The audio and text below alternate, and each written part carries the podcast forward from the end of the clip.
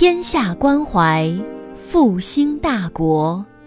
欢迎收听《复兴中华文化与中国战略高端论坛》专辑。复兴论坛中国科技大学分论坛是由兴业全球基金与中国科技大学共同发起，中国科技大学主办，兴业全球基金支持的一项高端文化论坛。复兴论坛致力于中华文化的探索，关注中国复兴的每一步。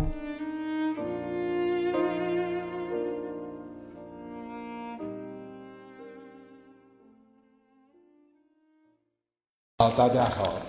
呃，我今天呢，呃，说一点关于对文学的方式的呃一些想法。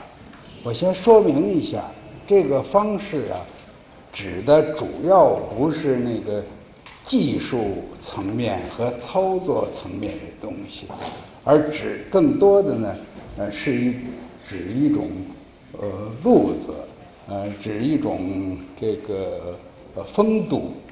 这个这个方式啊，在英语里头，它有许多对应的词儿，其实用到我这儿呢更合适。比如说 mode，mode 是范式，就是说说 style 是风格，说 fashion 是风尚，说 way 是道路路。哎，我指的方式就是指的这些东西的呃总和。再一个呢，我说明一下。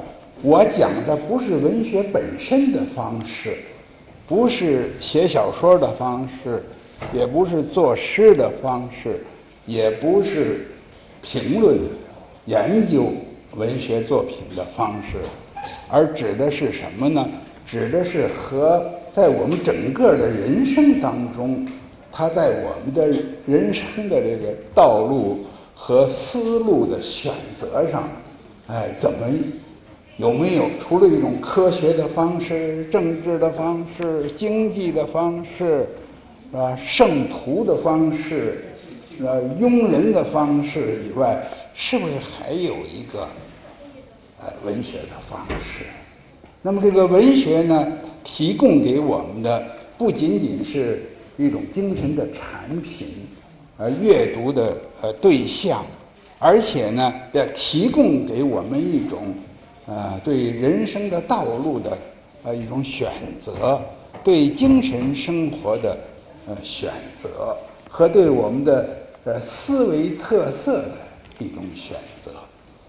我让我举例来说，第一呢，我认为文学的方式是一种整体性的方式，啊，每一种学问啊，每一种职业都有自己的侧重点，但是文学它所关注的。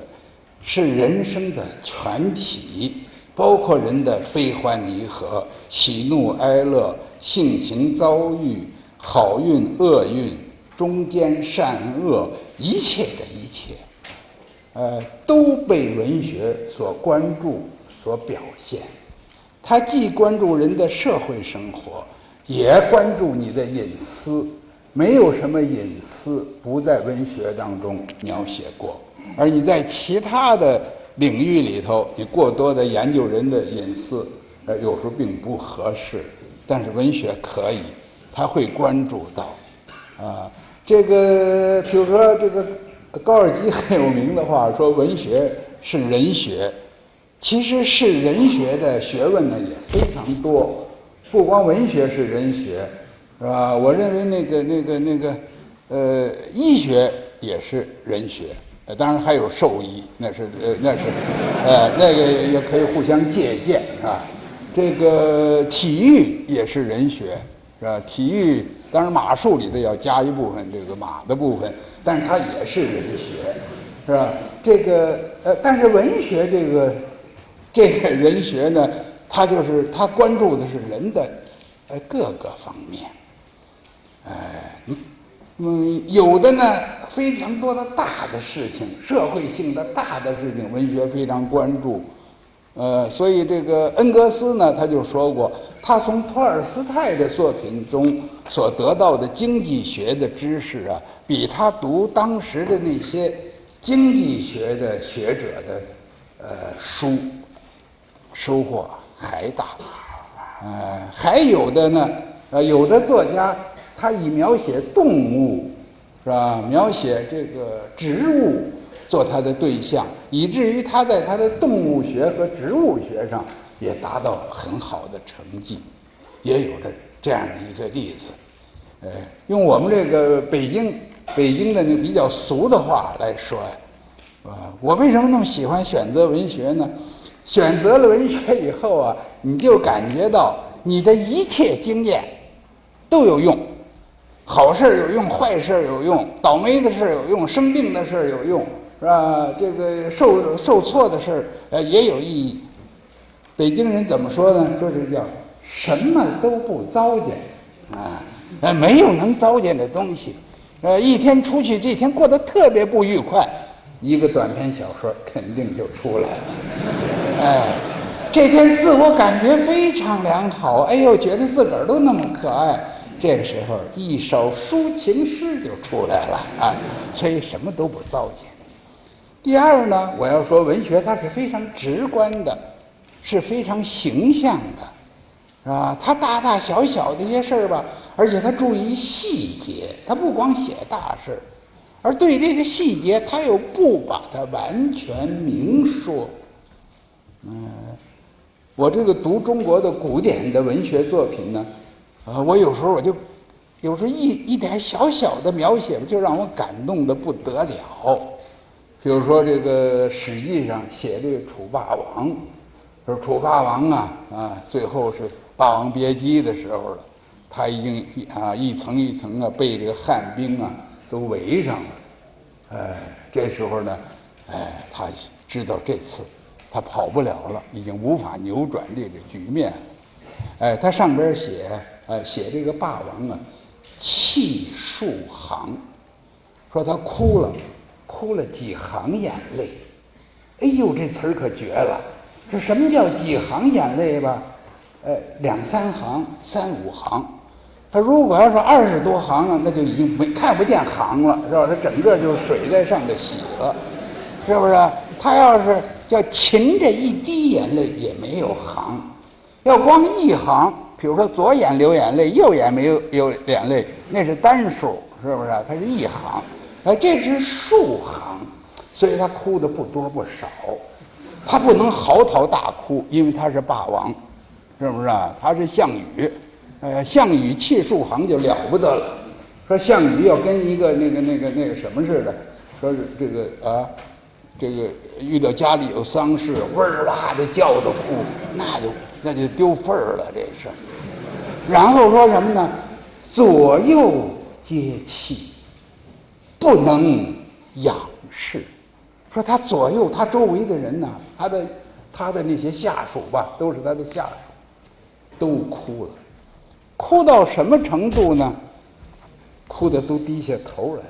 他不能仰视，当然不能仰视啊，因为你如果哭的大发了，你又仰着脸哭，这眼泪往下流，哎，流到耳朵里头去了，是不是啊？这是地球吸引力，地球吸力所造成的，这是根据牛牛顿的这个研究出来的，呃，力学的原理所造成的。而流到耳朵去以后，容易得中耳炎。哎，所以这么非常细微的这些描写呀，哎，你觉，你觉得他简直都绝了，啊！当年呢，呃，俄罗斯曾经有一个纪录片儿叫《托尔斯泰的手稿》，里边就写一件事儿，写什么事儿呢？就是这个托尔斯泰的他的三大名著之一《复活》。复活那里头呢是那个聂赫留道夫公爵，他当年轻薄过的，呃一个呃一个使女，这个人呢后来呢变成了呃妓女，而且被诬陷，有人命案子，他的遭遇非常像那个呃苏三啊，他有这个名人命案子，写这个他在作为囚犯。第一次出来的时候，他那个长那个长相，他前后改了十几次。这个纪录片里头啊，他每他这个文字改一次，他就出现一个素描。说他长得是什么样子，长得是什么样子。反正最后里头好像有这么一个词儿，呃，就是说他好像是那个在那个地窖里头放的那个马铃薯，就是土豆，啊，开始要发芽了的这个土豆，那种苍白，那种啊虚肿，哎，给人非常的这个深刻的印象。一些零零星星的很小的描写，但是它给我很深的印象。由于这两方面的特点，我前边所说的，一个是整体性，一个是直观性和细节性。呃，我们想不到的是，我想我们都知道，呃，这个捷克有一个呃作家，啊，叫米兰昆德拉。哎，米兰昆德拉呢，他长期啊，呃，居住在法国。呃，他现在他也不没有回捷克。中国人对他的作品比较有一些兴趣，呃，捷克人对他的兴趣一般。哎，但是米兰昆德拉有一个很奇怪的呃论点，他说小说本身呢是一种能带来民主的东西。是一个能带来一些言论自由的东西，为什么呢？因为小说啊，他不给你做最后的结论，哎，你有啊讨论他的余地，哎，所以他说，如果要是这个人太太霸道了的话，他一定不允许别人读小说。你们想想，他说的沾点边儿，有点道理。比如说《红楼梦》。那么多人读《红楼梦》，谁都读，没有人不研究《红楼梦》，尤其是，啊，毛泽东主席最高度的评价《红楼梦》，啊，还没有一个人像毛主席这么评论。因为毛主席在《论十大关系》里边，他讲到过，他说那个意思，中国应该对世界有更大的贡献。呃，他说中国无非就是历史长一点，是吧？人口多一点。啊，我们还有半部《红楼梦》，呃，后来这个，呃，毛主席的这个这个，呃，这篇文章正式收到，啊，他的著作里边的时候呢，不知道是哪位秀才给他改的，把半部《红楼梦》改成一部《红楼梦》了，是吧？哎，其实说半部或者多半部，如果咱们用科学的方式，而不是用文学的方式。应该说是三分之二部，啊，因为他一百二十回嘛，他留下的是八十回，啊，所以是三分之二部《红楼梦》。所以毛泽东呢，他把《红楼梦》说成了我们的立国之本，是吧？立国的基础之一，啊，一个是历史悠久，一个是人口众多，一个是三分之二部《红楼梦》，啊，所以你看他的评价有多高。而且毛泽东还说什么，《红楼梦》的主题是阶级斗争，是阶级斗争史。啊，毛主席还说，《红楼梦》是四大家族的兴衰史，是不是？你看这种分析，这种分析，那么作为毛主席，作为革命领袖，作为大的政治家，他完全有权利这样分析。虽然这个分析，我估计。要曹雪芹地下有知，没准儿也吓得一哆嗦。这是，哎，哎，但是他完全分析得通啊！人家分析的，人家上纲上的高啊，是不是？哎，反过来说呢，呃所有的文人都写关于《红楼梦》的文章，啊，白先勇先生也分析《红楼梦》，哎，他比较最喜欢分析的就是这蒋玉菡。啊，这个就是蒋玉菡跟贾宝玉的那种，啊，非常，啊，是不是有点这个 homosex 啊？这个，这个，他他他也可以做这方面的分析。呃，鲁迅说过，说《红楼梦》什么样不同的人就能从里边找出自己想看到的东西来。呃，你信佛的人从里边可以找到禅，是不是？信道的人从里边可以找到道，是吧？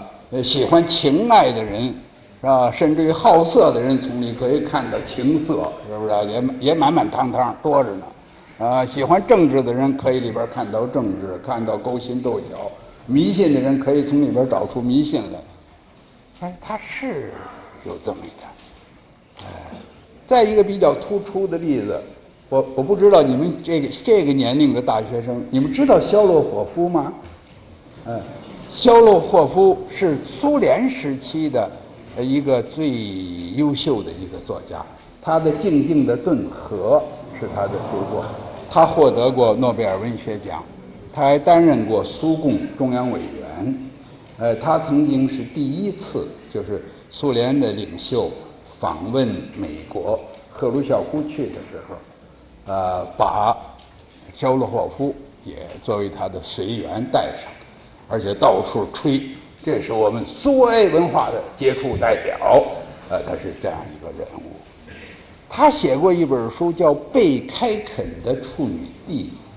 这贝开垦的处女地地里边，单独有一章是歌颂斯大林的，就是说这个斯大林呢，在这个苏联农业集体化快出事儿的时候，斯大林写过一篇文章，叫《胜利冲昏头脑》，就告诫苏联的那些农村干部不要胜利冲昏头脑。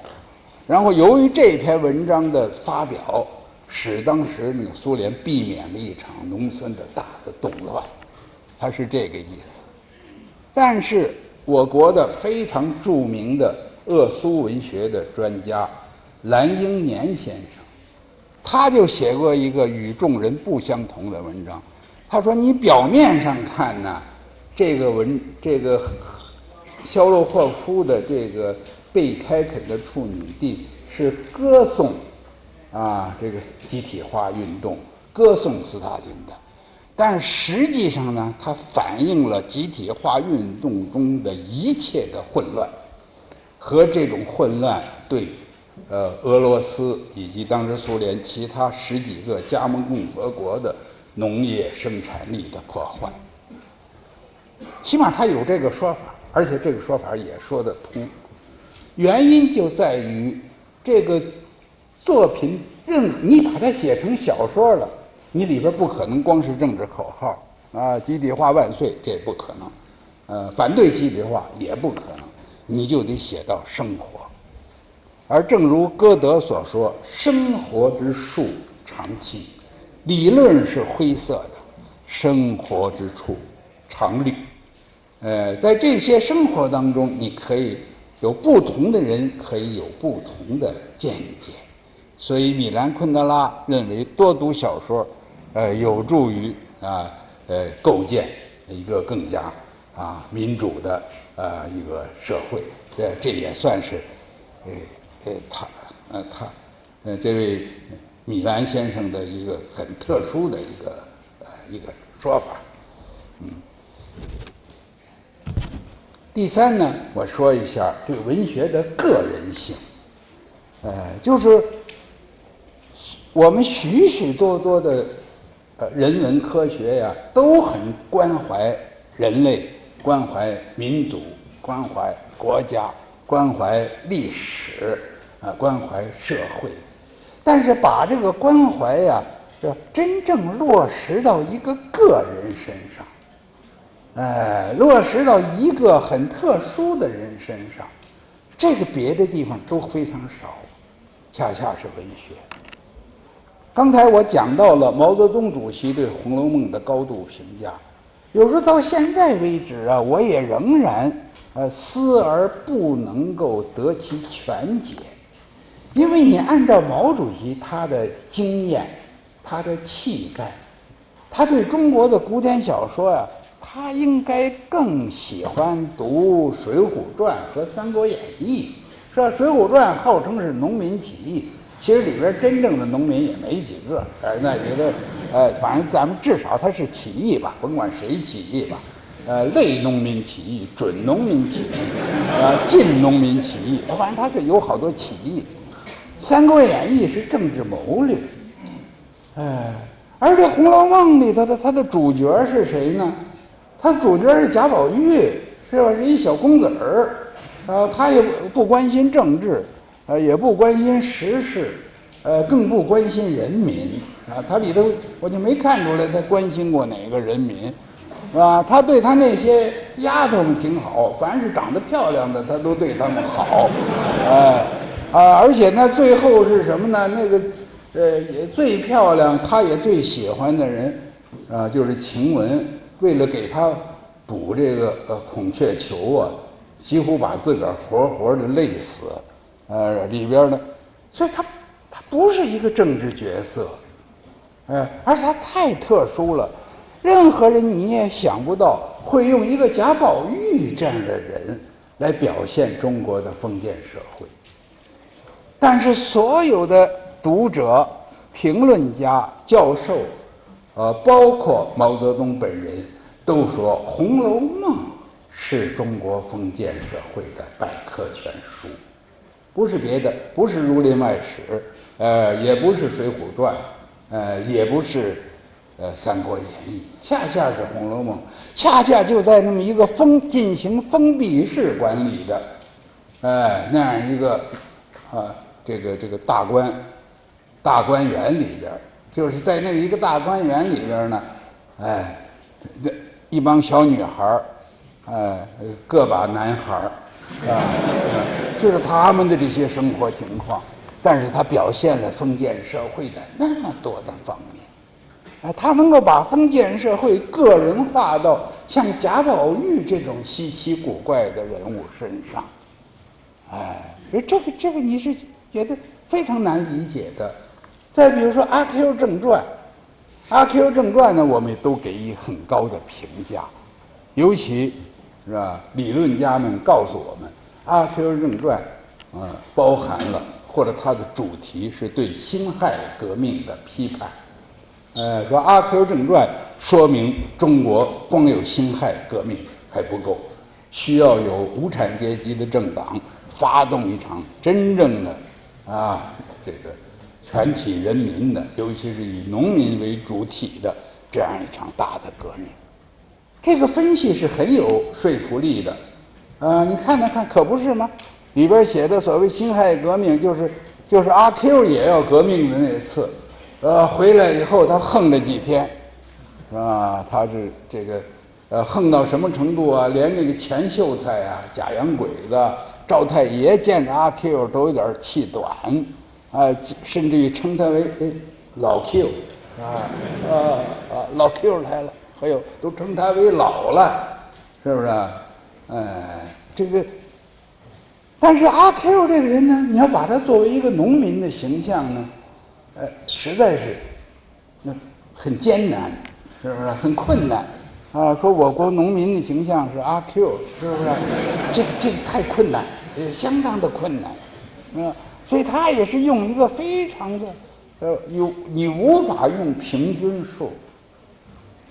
啊，无法用常量来衡量的一个很特殊的一个个人，就是阿 Q，让他来呃表达啊中国近百年来的从辛亥革命啊一直往后发展的那段时期的农村的生活、城市的生活、社会的生活和整个这个社会的不公正和封建势力。对人性的这种戕害，哎，对人呃劳动者的这种压迫，很感动人，啊，所以这种个人性，呃，在别的学问当中，在别的方式当中，有时候就很难表现出来。第四点呢，我要又要说一下，就是这个文学本身呢，呃，它有一种隐喻性。它有一种象征性，就是许许多多的故事，许许多多的形象呢，常常让你感觉到，它既是它本身，它又包含着一些它没有说出来的意思。呃，它本身很清楚是 A 或者是 B，呃，或者是 C，但是它表达的它那个含义，它所象征的呢是 N。哎，它有 n 个象征，n 个意思。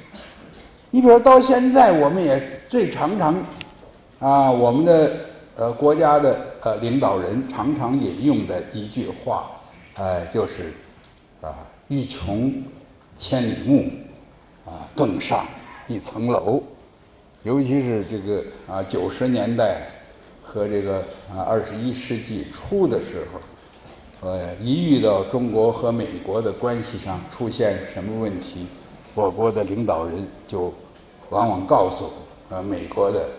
啊，领导说是啊，我们要从大处来把握啊两国的这个关系，欲穷千里目，是吧？更上啊一层楼。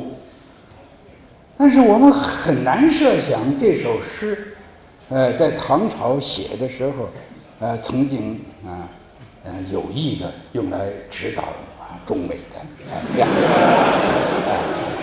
呃，两个大国的呃关系，有时候我我我本人就碰到过这种事儿，有时候有些事儿不太顺利，有时候有些事儿呢，说是这个，呃，还有一些有一些人呢，啊，想啊呃给你呀啊制造一些障碍，但是呢，最后呢，啊，一切事仍然很顺利的过去了，啊，叫做。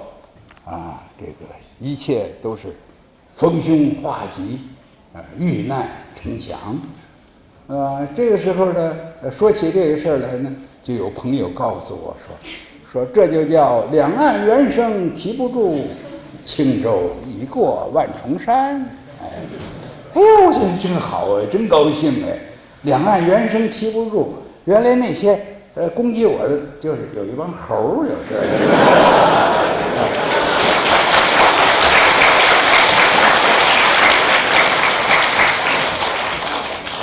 后来我看到我们国家的外交部的领导，呃，谈到和某一个国家的关系的时候，也用过这个词儿，说现在有很多反华的啊论调，有些反华的蓝言，呃，但是我们两国的关系仍然是向前发展，这就叫两岸猿声啼不住，轻舟已过万重山，这也挺让人很快乐，听到这种，呃，听到这种。呃，词儿，呃，长自个儿的志气，啊？灭对手的威威风，是吧？你们无非就是一个在山上嗷嗷乱叫的帮小猴子，你想挡得住我们中华人民共和国这这艘船，没门儿，是不是？他这个，就是你从这里头，你可以得出一个这样一种，呃，不同的一种呃说法来。这些东西，这样的例子，太多了，哎。这个，外国也是一样。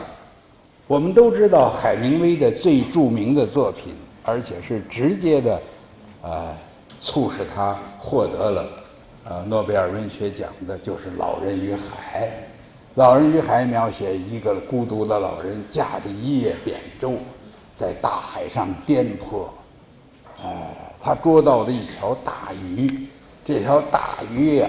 但是就被很多鲨鱼所攻击，他一个人呢，就是拿着鱼叉，他也没有别的，也不是冲锋枪，更没有巡巡航导弹，是不是？他拿着鱼叉和这些鲨鱼做斗争，哎，最后呢，他把这个鱼的骨头架子拉回来了，哎，叫做人是不可以被打败的。于是这个大家都说他表达了美国人的硬汉精神呢。但是这个硬汉精神的骨子里头呢，又有几分苍凉，啊，因为你最后你没有被打败是没被打败，你拉回来是一骨头架子，呃，有时候我就看那个我也很感慨，我想这个人这一辈子就跟老人与海一样，最后说我是，比如说老王，老王是不可被打败的。但说这话的时候，身上也就剩一骨头架子了。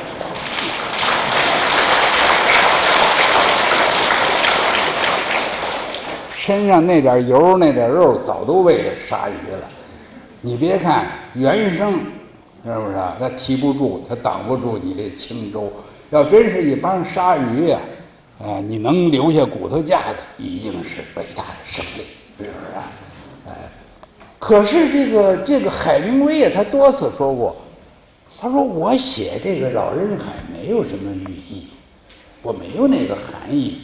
说那些含义都是批评家，都是评论家，都是学者们给诌出来的。哎，这种事还真有。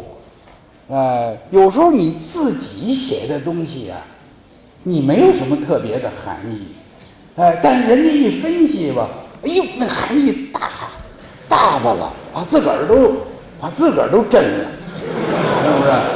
哎，我这个一九五六年那时候我才二十一岁半，我写的小说，组织部来了个年轻人。年轻人里头，我有这么几，就写到那个那个一个男女主人公嘛，就说到，说你闻到槐花的香味了吗？北京的槐树非常多，哎，说这个槐花吧，哎，它比呀，哎，这个，呃，桃李浓馥，就是它那个香味啊，比桃花和李花啊要浓一点，哎，比哎牡丹清雅，它又不像牡丹。啊，又比牡丹要雅一点后来我的前辈，呀，也是非常好的作家康卓老师，就写文章批评我说：“你这个这里头啊，有一种啊小资产阶级的呃知识分子的自命清高的思想，说你呀用桃李呀啊比喻呃劳动大众，哎，所以你觉得呀你比劳动大众你农妇是吧？你那。”你你那个味儿啊冲，是不是？您那您那您的口感比他们强。哎，他说，哎，你把牡丹呢是呃认为是那些权贵，是吧？说你这个权贵这这是又有地位又有金钱，是不是？又有好房子有好车，哎，但是他不雅，你比他还雅。这个我看完了以后，我真服了。哎呦，我说我这么伟大呀，是不是？啊，我连那个说一朵小花，一朵什么槐树花，都包含着这么深刻的内容，啊，包含着这样尖锐的挑战。哎呦，我说这，哎呦，我自个儿也想不到啊。哎，就说这种隐喻象征，啊，这个在文学里头啊，哎，它还很迷人。嗯，而且你作者还控制不了，你得允许人家呀。给你分析，他分析的越好越好，是不是？哎，当然分析完了以后，别变成一个什么行政组织处分回来这，那那那就没没劲了。哎，你要是光分析，越分析越好。哎，所以它有一种特殊的，我说是隐喻性和呃象征性。第五呢，我说就是它的感情性，这就不用说了。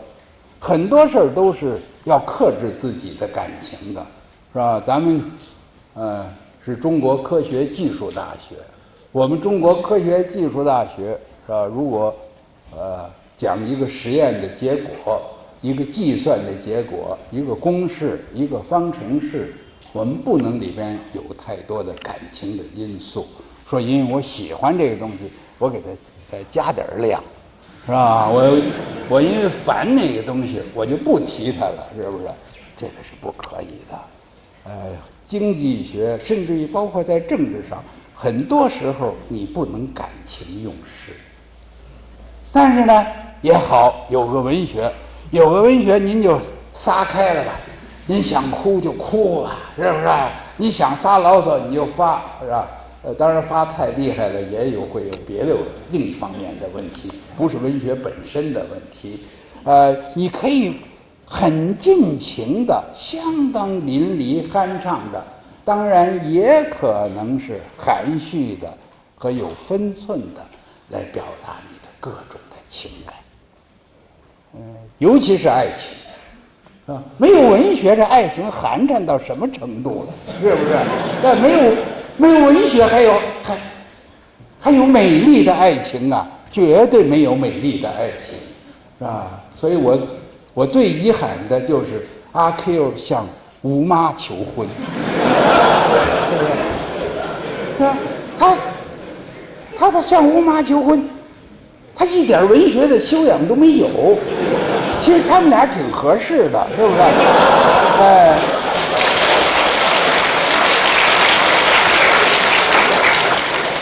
他说的是什么呢？他突然给吴妈跪下了，说我和你困觉，这完全属于性骚扰。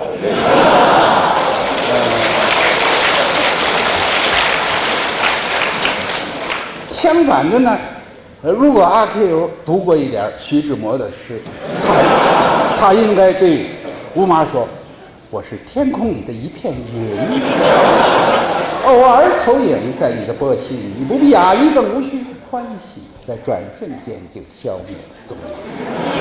你我相遇在黑夜的海上，你有你的，我有我的方向，你记得也好，最好你忘记在这交汇时。”互放的光亮，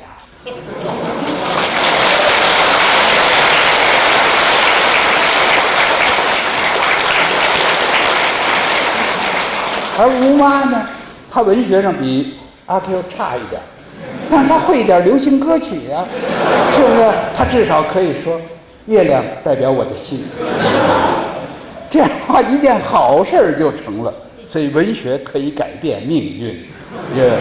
文学，尤其是可以帮助你择偶。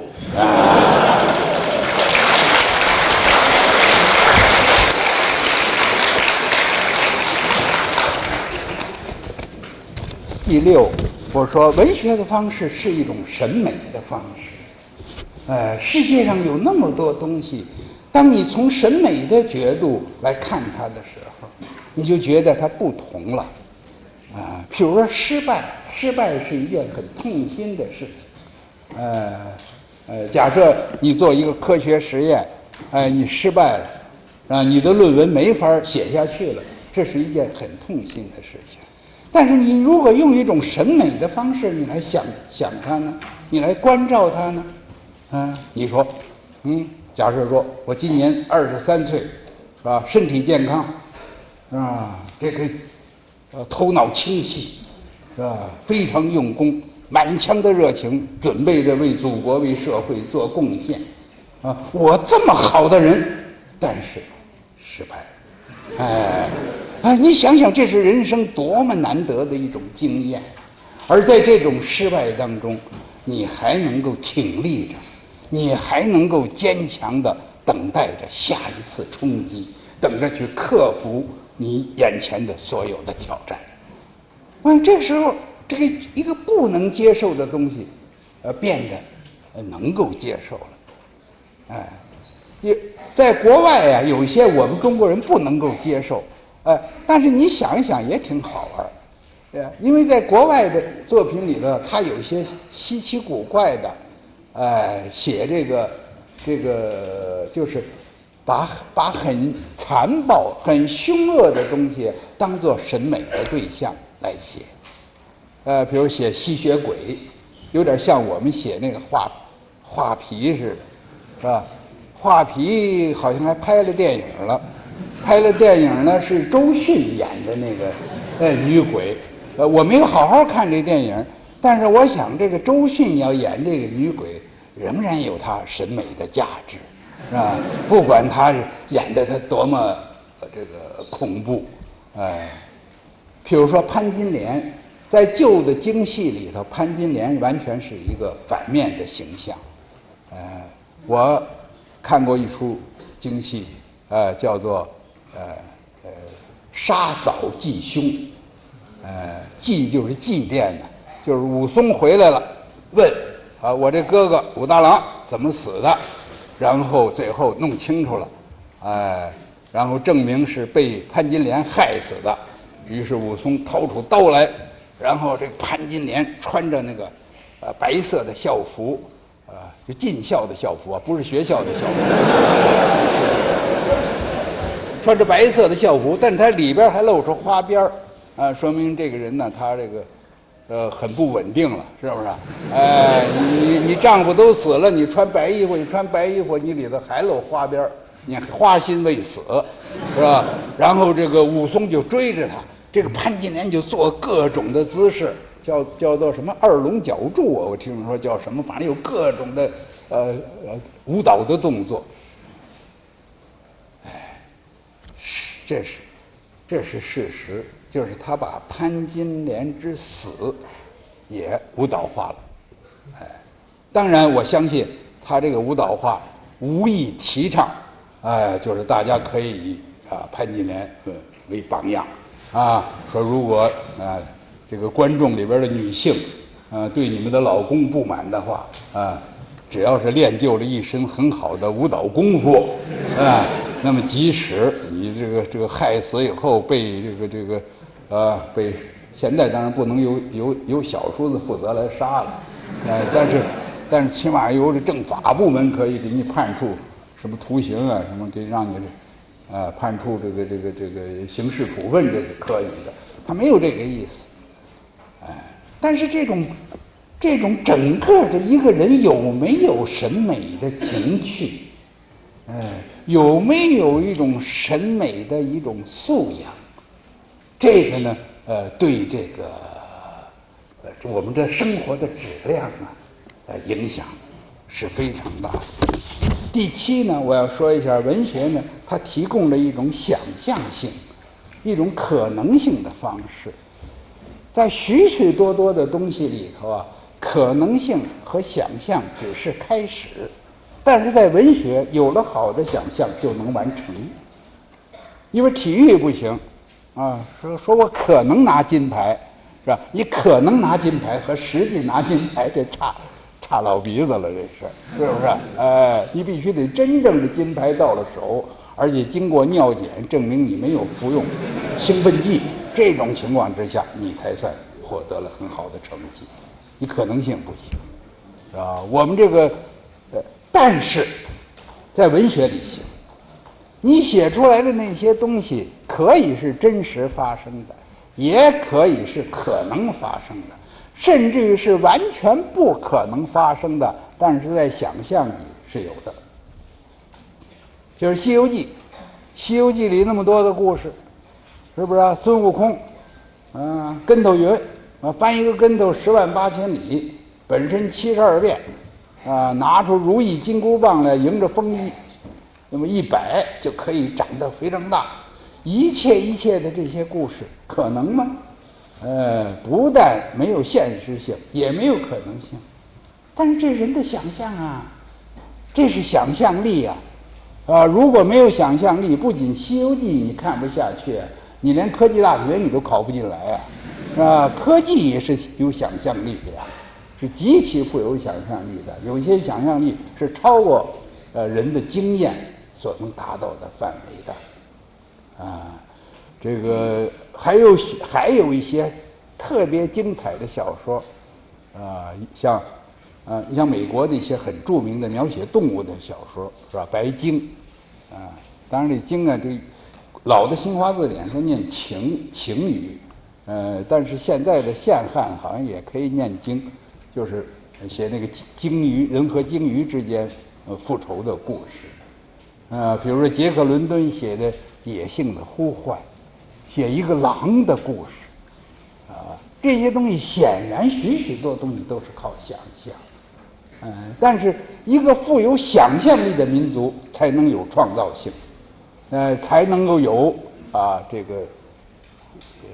新的发展，哎，而文学的特点恰恰它并不要求你论证你这些东西都是绝对真实的，不是，它要求的是想象，哎，这一点呢，它这种想象性和对可能性的重视是超出了一切其他的呃方式的。第八，我再说一下，文学是一种语言的方式。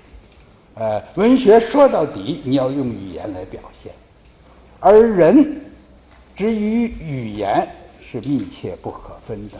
人的思维很多东西，经验所达不到的东西，但是语言能够达到。呃，比如说我们说终极关怀，我们很喜欢用这个词儿，呃，宗教更喜欢用这个词儿，神学喜欢用这个词儿，但是经验里头我们没有终极，我们哪有终极呀？那谁看见过终极？谁有过终终极给终极录过像的？呃，录过音的？没有。但是我们经验里头有什么呢？有暂时，有局部，有部分，啊，有了有有有限。那么至少构建反义词的法则，使我们在有了有限以后，会去追求，会去探讨无限。哎，使我们在有了暂时以后，去追求、去探讨永恒；使我们在有了局部以后，我们会去追求、去探讨全部、全体、浑然一体等等。所以，语言本身呢，就已经给人的思维、给给人的精神生活、给人的生活质量提高了一大步。哎，我们，而这个文学呢，是用语言来办事儿的，用语言给你以安慰，用语言是吧，给你以想象，用语言来传达经验。哎，有时候这个文学上这些语言呢，它那种感动人之处啊，是无法解释的，呃，无法理解的。我看古书啊。呃，我有一个词儿，就最感动我是什么呢？就叫“别来无恙乎”。哎，他可能是老朋友，甚至于是老对手、老敌人、老部下，是吧？老同学，呃，几十年没见了，后来忽然很偶然的又见了面，一看说是你呀，说“别来无恙乎”。哎呀，这个特我不知道为什么他那么感动我，而且他是无法置换、无法替代的。比如说《史记》里头写的范睢列传，范睢啊被这个啊这个魏国被魏公子齐所陷害，呃，和他原来他的一个他的老板小老板啊是虚谷，他被害到了，就是说把他打死，把他扔到厕所里。呃，然后大家轮流往他身呃这个身上小便，要到这种程度，他后来逃跑了，他装死逃跑了，到了秦国当了宰相，哎，这个虚谷呢到秦国去出使去求和，范睢呢，呃，穿上破衣服，在冬天哆里哆嗦冻得哆里哆嗦来见这个虚谷，哎，这虚谷一见他说：“此非范叔乎？”哎，这是这是，呃。范大叔啊，范二叔啊，范范老弟呀，因为这个叔也可以当老弟讲，是吧？呃，这是范老弟吗？说你怎么，呃，说你你没死啊？说我没死。说你怎么混成这样呢？看着冬天穿的破破烂烂。他说为人佣工，好我这儿打工。哎，说这个虚谷就把自个儿身上的一个剃袍，剃绸，剃绸是一面亮一面不亮的一种绸子。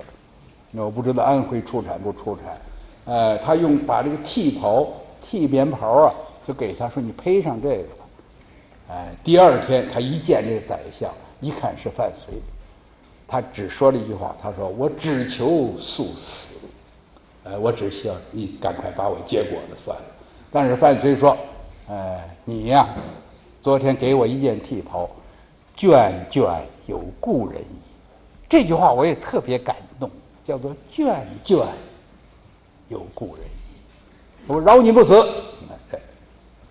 然后在《三国演义》里头，是吧？曹操败走华容道，啊，见到关公，哎，见到关公呢，跟他们有私交，所以曹操啊，把整理整理自个儿的头发啊，把这个身上弄一弄，然后到那儿说：“将军别来无恙。”哎，这一句话。这关公，他没没法动粗的，是不是啊？他不能说拿手机来，那叫什么话？人家问你别来无恙，你说拿手机来，这这这太太不讲道理了。这最后他把曹操给放了。哎，但是同样这个别来无恙，你要字面的讲呢，无恙就是没生病，是吧？你如果今天说见面一见关公，啊，关公你没得 H1N1 刘海吧？那那这个关公上来以后，一刀就把他砍下来了。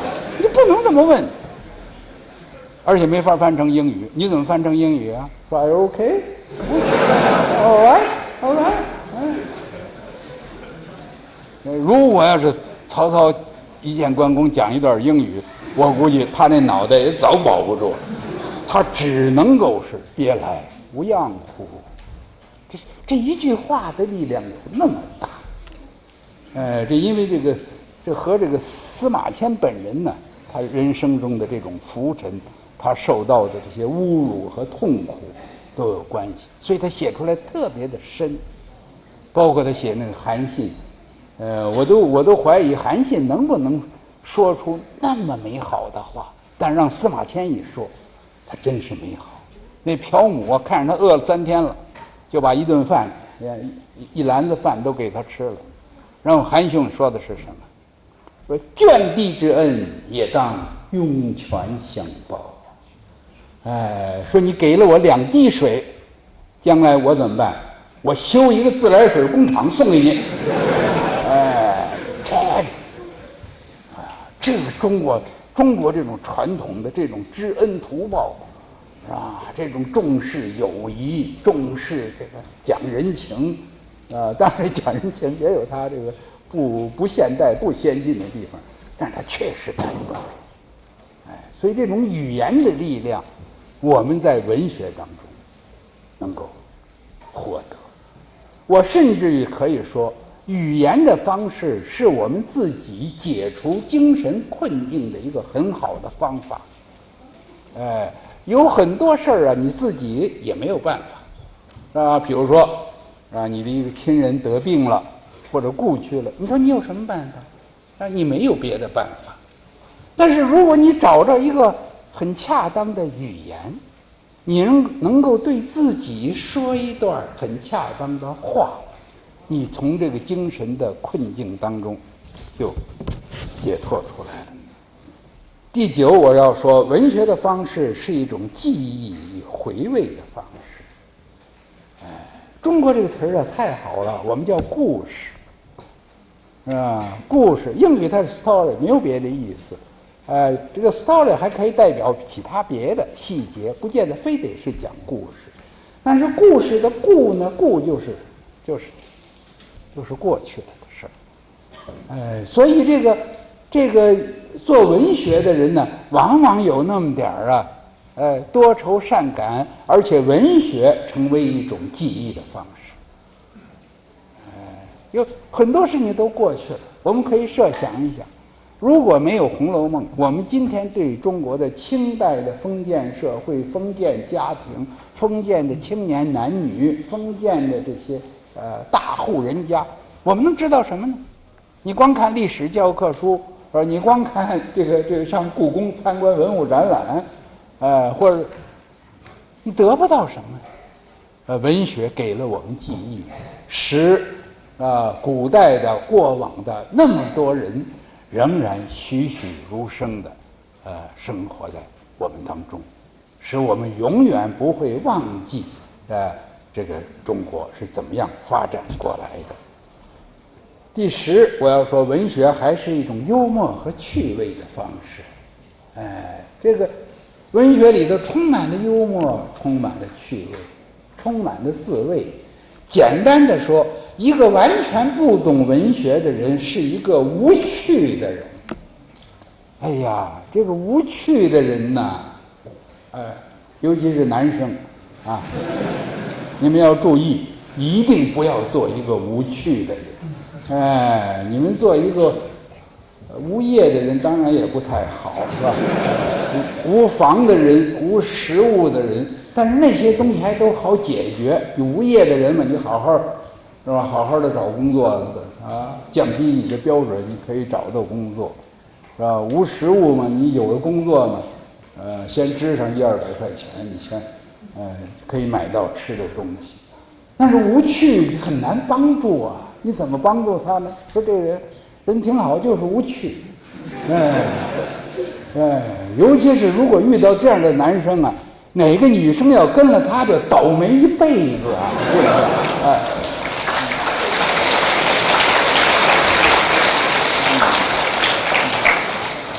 我要也要告诉在座的女生，你们可以呀和没有钱的人、家庭贫困的人拍拖，你们也可以，甚至于我要说，也可以和功课考的不是最好的，呃，但是暂时还没有被开除学籍危险的人拍拖，但是不要和无趣的人拍拖，哎，要逼着这些无趣的人去读点儿啊各式各样的文学作品。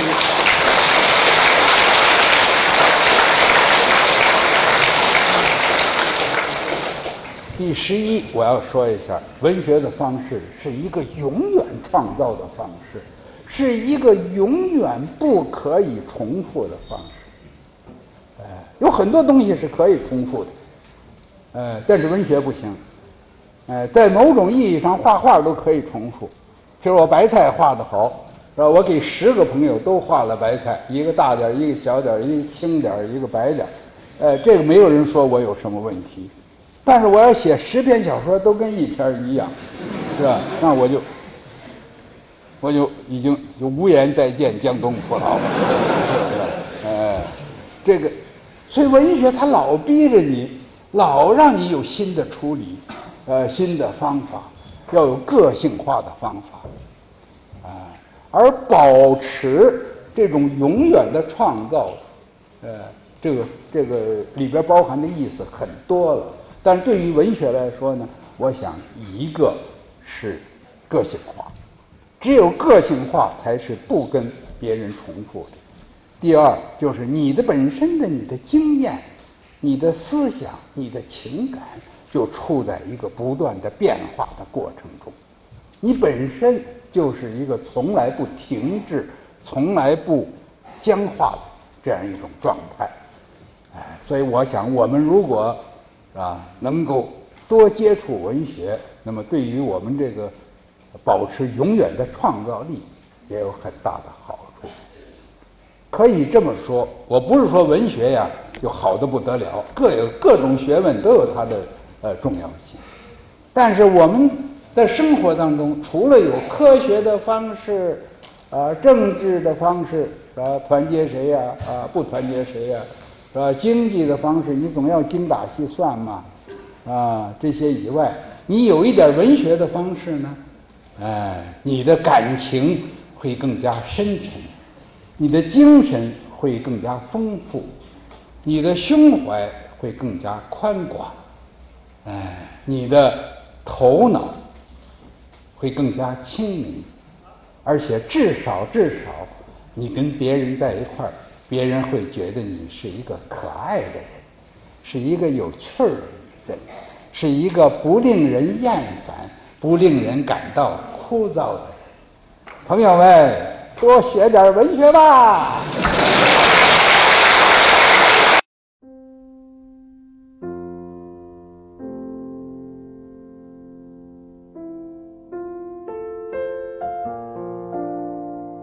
感谢聆听本期复兴论坛。复兴论坛中国科技大学分论坛是由兴业全球基金与中国科技大学共同发起的一项高端文化论坛。欢迎您关注复兴论坛的微信、新浪微博及豆瓣小站，我们将向您推送更全面的资讯及更优质的论坛。